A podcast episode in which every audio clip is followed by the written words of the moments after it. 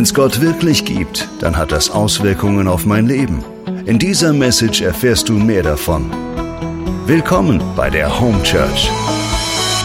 Dein Abenteuer mit Gott. Wenn du dich fragst, warum so viele, du bist jetzt aus Norddeutschland oder sonst irgendwoher, und wenn du dich fragst, warum hier alle so ein bisschen komisch ausschauen, das nennt man Tracht, das sind Dirndl, Dirndl und Lederhosen, das liegt daran, weil wir feiern jetzt gerade quasi das Salzburger Oktoberfest, genannt Roberti. Fünf Tage dauert dieses Fest, Dienstag ist der große Roberti-Tag und Roberti ist so der Landespatron und beim Roberti geht's immer ums Überleben. Wenn du jung bist, dann musst du irgendwie schauen, dass du das Bierzelt überlebst. Wenn du älter bist und einen Dreijährigen hast, so wie ich, musst du schauen, dass du das Ringelspiel überlebst. Ich kann ja gar nicht sagen, was einfacher ist zu überleben. Ja, gestern, ich weiß nicht, wie viele Runden Ringelspiel hinter mir.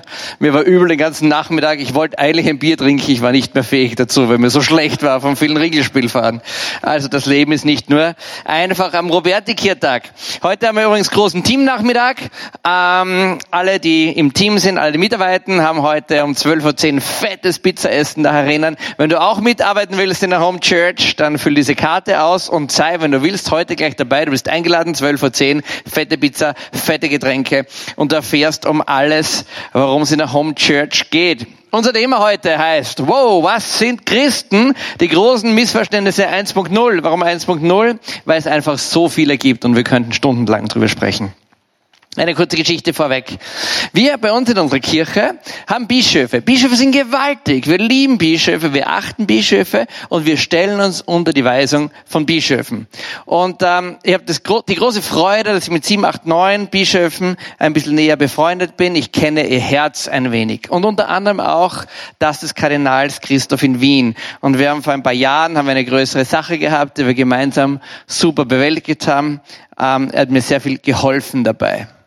Und wir sind über ein paar Projekte verbunden und so schreibe ich ihm hier und da ein E-Mail und so haben wir schon eine ganze Reihe von E-Mail hin und E-Mail her. Und jüngst vor einiger Zeit ähm, suche ich eins von diesen älteren E-Mails raus. Und dank Apple, Apple ist ja genial, ja, dank Apple finde ich jedes E-Mail sofort. Ja. Und ich suche Kanal Schönborn, klack, klack, klack, klack, wumm, und plötzlich kommt ein Mail und ich denke, was ist das für ein Mail? Das kenne ich ja gar nicht. Ja. Dann mache ich dieses Mail auf und schaue das an, gell, und mir wird Angst und Bange, grün und gelb wäre ich im Gesicht und alles, was dazu gehört. Ja. Und ich erinnere mich zurück, ich habe schon lange vergessen, ich glaube, es ist 12, 13 oder 14 Jahre her, Damals habe ich noch nicht viel Ahnung gehabt von Glauben und irgendwas in der Kirche hat mich so aufgeregt und ich habe ihm ein wildes E-Mail geschrieben. Ein wildes E-Mail habe ich ihm geschrieben. Ein vernichtendes, ja. Und plötzlich leuchtet dieses E-Mail auf von mir dank Apple Finder, der leider alles findet. Und ich denke mir, oh my goodness. Ich hoffe nur, er hat nicht auch einen Apple und findet mein E-Mail auch immer als allererstes, wenn er das anschaut. Und ich habe mich richtig geniert dafür, ich habe mich geschämt dafür, dass ich damals aus einer Situation raus, die relativ undurchdacht war, wo ich einfach nur so aus der Emotion gleich mal mit dem Vorschlaghammer rein bin und so ein furchtbares, entsetzliches, lächerliches E-Mail schreibe. Und das hat ganz viel zu tun mit unserem Thema heute.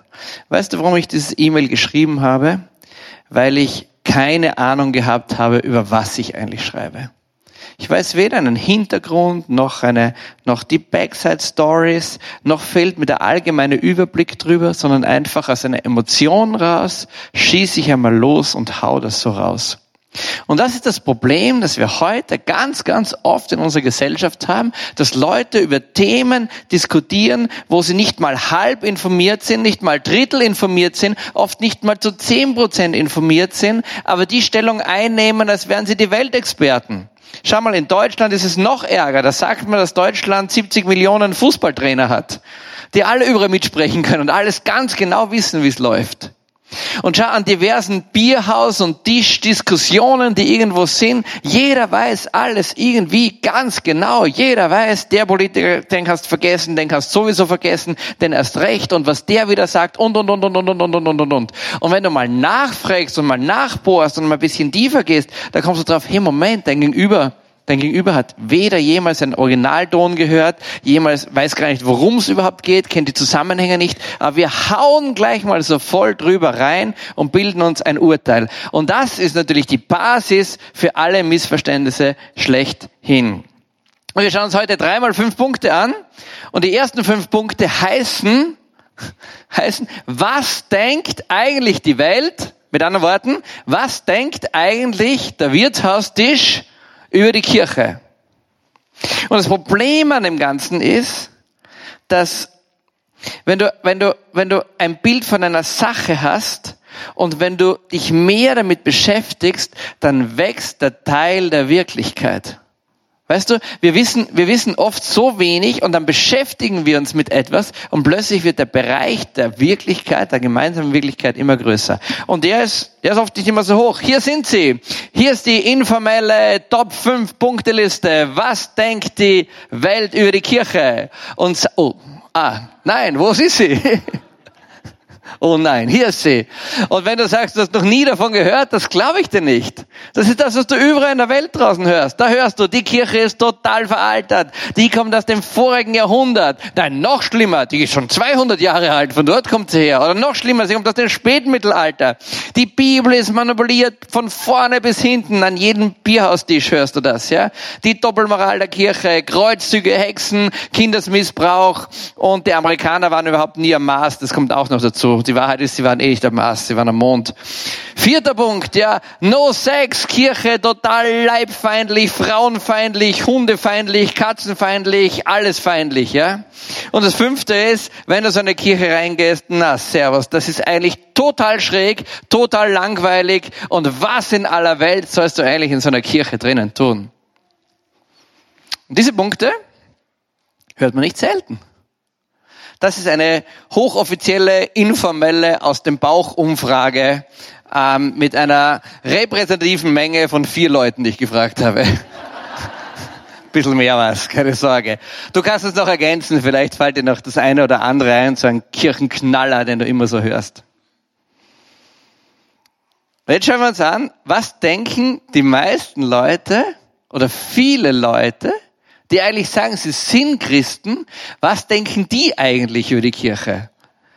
Was viele Christen denken. Die nächsten Top-Punkte. Und hier sind sie. Ha. Du musst nett sein. Wenn du Christ bist, dann musst du nett sein. Es gibt den berühmten Sage vom Nice Christian Smile. Oh, wie lieben wir denn? Wenn ich was, ich muss ihnen leider ein Backticket geben, aber sie haben leider ein, sie backen falsch. Ja, die Oma ist jetzt gestorben. Und wir sind immer so nett und wir sind immer so freundlich und sind immer, mm. du sollst nicht lügen oder zumindest weniger. Wenn du Christen fragst, ja, na, man soll schon die Wahrheit sagen irgendwo, ja, also wenn es halt geht, halt irgendwie, aber wenn man also größeren Schaden verhindern kann, dann ist immer besser, den Schaden zu verhindern und aber halt weniger irgendwie, ja. Der dritte Punkt ist genial, gell, du sollst weniger Pornos schauen, gell. Sie sagen nicht, du sollst keine schauen, aber weniger ist schon mal ganz gut, ja. Ähm, damit ist eigentlich gemeint alles das, was dahinter hängt. Ich habe, eine, ich habe eine, einen Freund, den ich sehr achte und sehr ehre, und der ist vor circa 60 Jahren in ein Schweizer Elite-Gymnasium gegangen. In so ein mega, mega Elite-Trainingsgymnasium. Bei einem ganz bekannten Orden, ich will ihn nicht nennen, die ganze Welt kennt das, und Leute zahlen ein Vermögen an Studiengebühren, wenn sie ihre Kinder dorthin schicken. Und er sagt mir fast jedes Mal, wenn, wenn wir über Kirche reden, sagt er, das Einzige, an das er sich erinnern kann nach, ich weiß nicht, acht oder zwölf Jahren Religionsunterricht, ja, ist alles, was irgendwie mit Sex zu tun hat und mit Körperlichkeit zu tun hat. Und das darfst du alles nicht machen. Das sagt er, das ist so ziemlich das Einzige, was beim Übergeblieben ist. Der vierte Punkt, am Sonntag sollst du in die Kirche gehen und der Caritas und den Sternsingern was geben.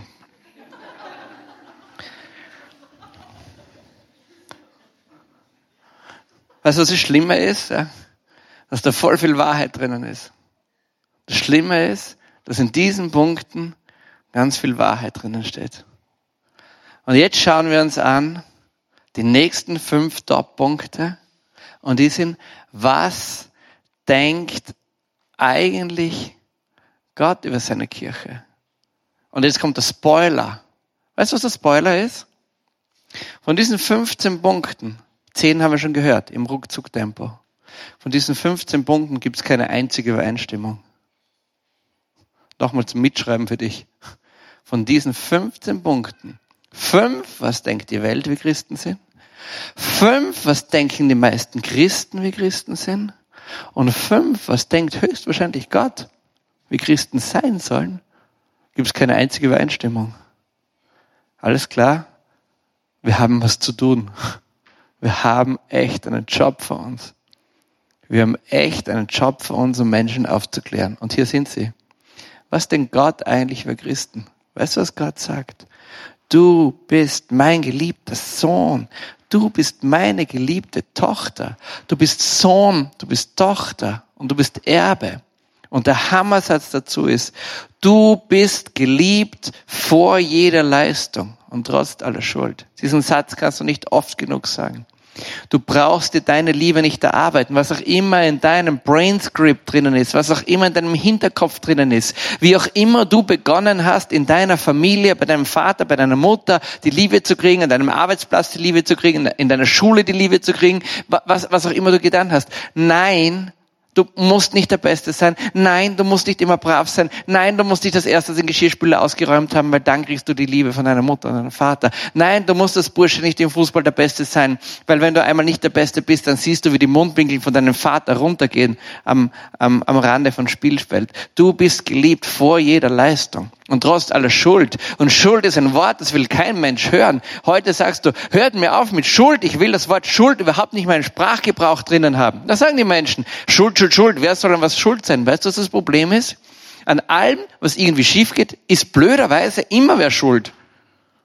Und das Schlimme ist, dass wir Menschen nicht so bescheuert sind. Unsere Psyche ist nicht so blöd. Die merkt, wo Schuld ist. Und wenn du einigermaßen ein Gewissen hast, das einigermaßen irgendwie vorbereitet ist, dann spürst du genau, wo Schuld in deinem Leben drinnen ist. Und Gott sagt, du bist geliebt. Vor jeder Leistung und trotz aller Schuld. Zweiter Punkt. Hier ist er. Ich führe dich in totale Freiheit. Wow. Das ist ein Begriff, den lieben die Menschen heute. Freiheit. Freiheit, ja. Wir wollen die Revolution, wir wollen die sexuelle Revolution, wir wollen die finanzielle Revolution, wir wollen all, alles Revolution. Wir wollen in totaler Freiheit leben. Und Gott, der dich und mich geschaffen hat, das sein Abbild, der, der uns so kennt wie niemand anderer, der sagt, Baby, Baby, Baby, komm, wenn du zu mir kommst, ich führe dich in wirkliche, totale Freiheit. Weißt du, was er damit meint? Damit meint er dich, damit meint er, ich führe dich heraus aus dem Blick von anderen Menschen, weil du unter meinem Blick stehst. Ich führe dich heraus aus der Falle, dass du dich vergleichen musst mit allen möglichen anderen. Du musst nicht mehr rechts und links schauen. Ich habe mein Auge auf dir liegen. Ich führe dich heraus aus all diesen Dingen, dass du sagst, ich bin nicht gut genug, ich kann das nicht, ich werde es niemals schaffen, ich bin der Loser deinem, in, in meinem Leben. Ich führe dich heraus. Warum? Weil du mein Sohn, meine Tochter bist, weil du Erbe bist, weil du Abbild von mir bist. Und er sagt, ich führe dich heraus aus all deinen Zwängen, aus deinen Abhängigkeiten. Ich sprenge deine Fesseln, was auch immer deine Fesseln sind. Ist es Alkohol? Ist es Pornografie? Ist es Spiel? Spielsucht? Ist das Essenstörungen? Ist das, ich weiß nicht, was wir alles, ist das, ist das, dass du, dass du dauernd neue Dinge kaufen musst, dass dein Bankkonto ständig leer ist? Das, das, das, das, das, das. Ich führe dich heraus. Sind das psychische Dinge, die du hast, die dich niederhalten und die dich klein machen als Mensch? Und er sagt, ich will dir Freiheit schenken. Komm zu mir. Ich will dir Freiheit schenken. Dritter Punkt. Ich gebe dir eine gewaltige Zukunft hier auf der Erde. Hier, nicht erst dort. Hier gebe ich dir eine Zukunft. Warum? Weil ich dir diese Freiheit gebe und weil ich dir diese Freude gebe und weil ich dir deine Sorgen nehmen will. Ich gebe dir eine gewaltige eine, eine, eine gewaltige Zukunft hier und eine noch unglaublichere Ewigkeitsperspektive. Gott sagt, du, du Kirche, du Bursche, du Mädel, der du in der Kirche bist, wenn du bei mir bist, du musst in dein Leben nicht alles reinpacken. Das ist total nett, dass du zu Weihnachten vor zwei Jahren das Buch bekommen hast, 100 Dinge, die ich machen muss, bevor ich sterbe. Und Gott sagt, nimm das Buch und schmeiß es weg. Das musst du nicht. Das musst du nicht. Du musst nicht alles reinpacken in deine 60, 70, wenn es hochkommt, wie es im Psalm heißt, 80 Jahre. Du musst das nicht alles dort reinpacken. Ist nicht notwendig. Das musst du nicht. Du hast eine unglaubliche Ewigkeitsperspektive. Und wenn du hier schwere Lasten zu tragen hast, wenn du sagst, boah, manchmal kann ich nicht mehr, ich, ich, ich will gar nicht mehr, mein, mein Leben ist, ich werde, ich, ich werde schlecht gemacht von anderen Leuten, ich werde verfolgt, ich, ich, ich, ich bin so in, in, ich bin so niedergehalten hier. Sagt Gott, hey, es, es kommen andere Zeiten, es kommen andere Zeiten. Wenn du, wenn du, wenn du drei Meter waagrecht unter der Erde liegst, ja, da beginnt Großartiges in deinem Leben. Großartiges. Großartiges. Du hast eine unglaubliche Ewigkeitsperspektive. Vierter Punkt. Ich habe dir die Kraft gegeben, den Lauf der Welt zu ändern. Äh, ja, dir. Mir? ja, dir. Ich habe dir die Kraft gegeben, den Lauf der Welt zu ändern. Punkt. Ganz einfach. Ich habe dir die Kraft gegeben, den Lauf der Welt zu ändern. Ich habe dir die Kraft gegeben, deine kleine Welt zu ändern, deine Familie zu ändern. Ich habe dir die Kraft und die Power gegeben, deinen ganzen Freundeskreis zu ändern und zu beeinflussen. Ich habe dir die Kraft und die Power gegeben, deinen Arbeitsplatz zu verändern. Ich habe dir die Kraft und die Power gegeben, deine Stadt, in der du lebst, zu verändern, dein Land, in dem du lebst, zu verändern. Wie geht das? Jesus sagt, um was mich bittet, in meinem Namen, das wird der Vater euch geben. Und er sagt an einer Stelle noch viel Größeres, viel Größeres, als ich, Jesus, getan habe auf dieser Welt, werdet ihr tun. Und im Jakobusbrief steht drinnen, warum? Warum das nicht so ist. Steht einfach drinnen, ihr bekommt zu wenig, weil nicht, weil nicht richtig bittet. Jesus sagt, um alles, was ihr bittet, in Jesu Namen, das will ich euch tun. Und Gott hat eine eigene Zeitrechnung. Wenn du sagst, oh Herr, ich möchte, dass Friday for Future der Vergangenheit angehört und dass wir wieder ein Klima haben wie vor 100.000 Jahren, dann bet das lieber nicht, weil ich glaube, das war die Eiszeit. Keine Ahnung. Ich möchte, ich möchte das ganze Klima irgendwo ändern, ja. Okay. Dann bete dafür. Gott hat eine eigene Zeitrechnung. Gott hat einen eigenen Blick auf die Dinge rauf. Weißt du, du, du kannst so viel tun. Gott hat die Erde die Erde, die geschenkt, gemacht. Wunderbar hat er sie gemacht. Und dann sagt er, komm und bearbeite diese Erde. Er sagt nicht, schau, ich gebe dir die Erde, ich setze dich drauf und ich bearbeite jetzt die Erde und du schaust zu. Das sagt er nicht. Sondern er sagt, komm und und bearbeite diese Erde, gestalte diese Erde, gestalte dein Umfeld, gestalte deine Beziehungen, gestalte dein alles Mögliche, wo du drinnen bist, gestalte dein Arbeitsleben, gestalte, gestalte, gestalte, gestalte, gestalte. Das müssen wir machen. Und wenn wir in Freiheit sind, im vorigen Punkt, wenn wir rauskommen aus der Angst, aus dem Blick von anderen, wenn wir aus den Fallen rauskommen, nicht zu genügen und so weiter, dann beginnen wir Step by Step und Step by Step. Und der letzte Punkt. Johannes 14, 21. Wer meine Gebote hat und sie hält, der ist es, der mich liebt. Und jetzt haben wir den Bogen zuvor hin. Und schau mal, in dem, was die Welt denkt, was waren das für fünf Punkte? Alle diese Punkte waren letztlich solche Punkte, wo es darum geht, wo, wie sehe ich unter verzogener Wahrheit die Kirche. Im zweiten Punkt sehe ich, wo ich muss Dinge tun und tun und tun und tun, um Gott zu gefallen. Das ist das, was die meisten Christen denken. Und hier geht's, was Gott denkt. Hier geht's um das, um das Thema Beziehung. Und er sagt, es ist völlig sinnlos, wenn du Dinge tust, wenn du die Beziehung nicht hast. Kirche funktioniert so. Belong, believe, behave. Und nicht umgekehrt. Weißt du, was das heißt? Belong heißt, du gehörst einmal dazu. Als erstes gehörst du zur Familie Gottes dazu. Du bist in. Du bist dabei. Wenn du sagst, ich versuche wirklich zu glauben, dass es Gott gibt und dass Jesus mein Erlöser ist, dann bist du dabei. Egal, was du weiter glaubst, egal wie du dich verhältst, egal was, was, was du machst, du hörst mal dazu. Und wenn du dazu gehörst, dann beginnt dein Glaube dich zu entwickeln. Ein Glaube ist ein Geschenk. Und du tauchst immer tiefer ein in diese Wahrheit Gottes. Du tauchst immer tiefer ein in die Beziehung Gottes.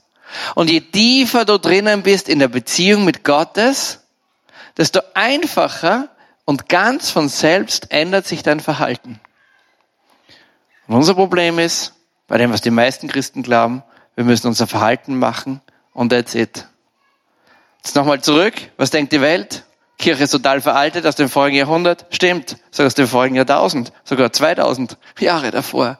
Ja, Kirche ist uralt, sogar nochmal 3000 Jahre davor. Kirche ist 5000 Jahre alt. Und wir leben in einer langen Tradition. Und die Kirche, und die Kirche ist wie eine, wie, ist wie eine Großmutter. Weißt du, eine, eine Oma von dir, eine Großmutter, die wird immer älter und immer älter und immer älter. Und die Großmutter kriegt immer mehr Falten irgendwo. Und die Frage ist, wo schaust du hin? Schaust du mit deinem Blick auf deine Oma hin oder schaust du mit deinem Blick in die Falte rein?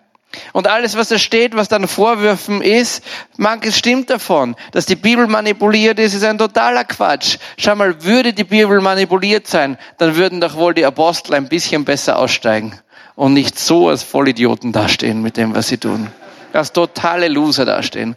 Wenn ich schon die Bibel umschreibe, dann mache ich sie doch so, dass ich gut davon komme. Schau mal den Petrus an, den ersten Papst, den ersten Bischof.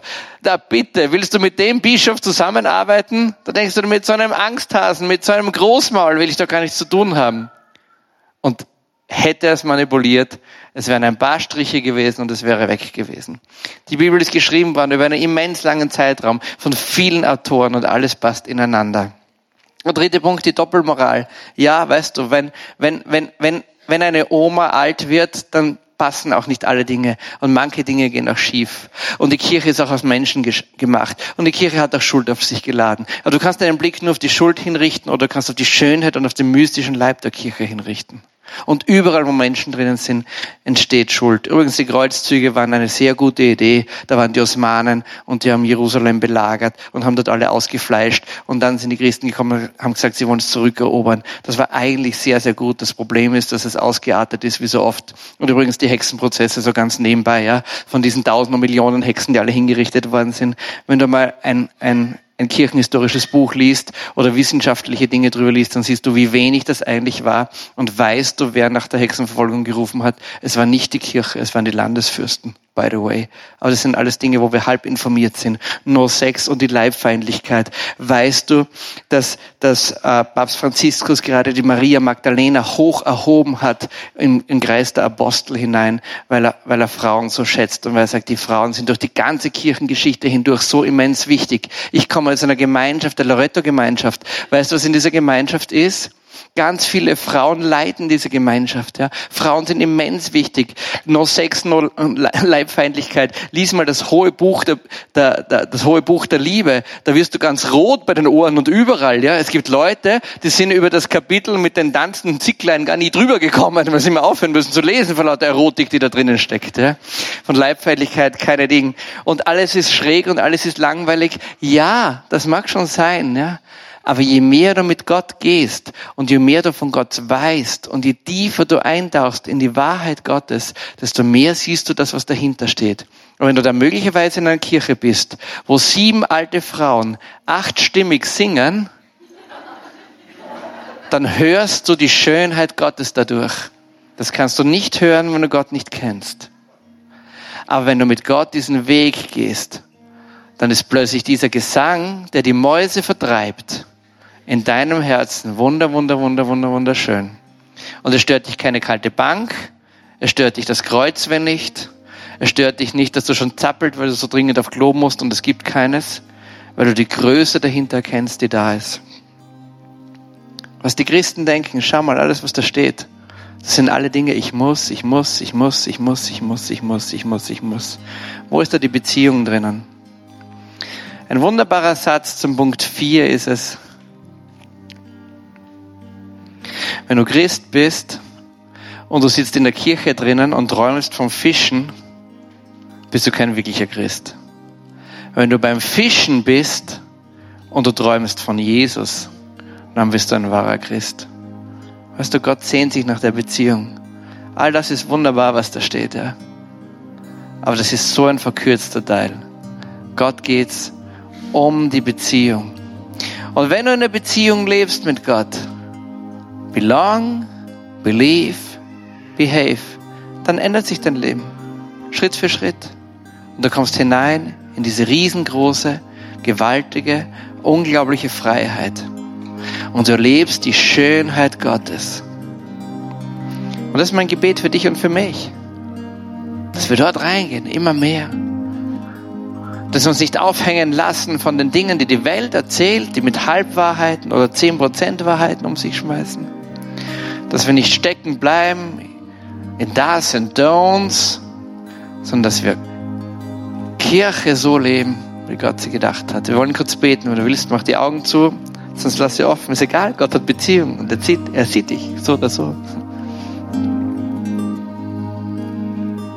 Vater im Himmel, du sagst dir bitte zu wenig. Vater, mein Gebet ist, dass in all diesen Stammtischen dieser Welt, an all Diskussionsorten dieser Welt, zu all diesen Menschen, die ganz genau wissen, was die Kirche falsch macht. Vater, mein Gebet ist, dass dein Geist durchbricht dort hinein. Und dass Menschen Erkenntnis haben, dass du kommst mit übernatürlicher Erkenntnis an die Wirtshaustische dieser Welt. Vater, mein Gebet ist,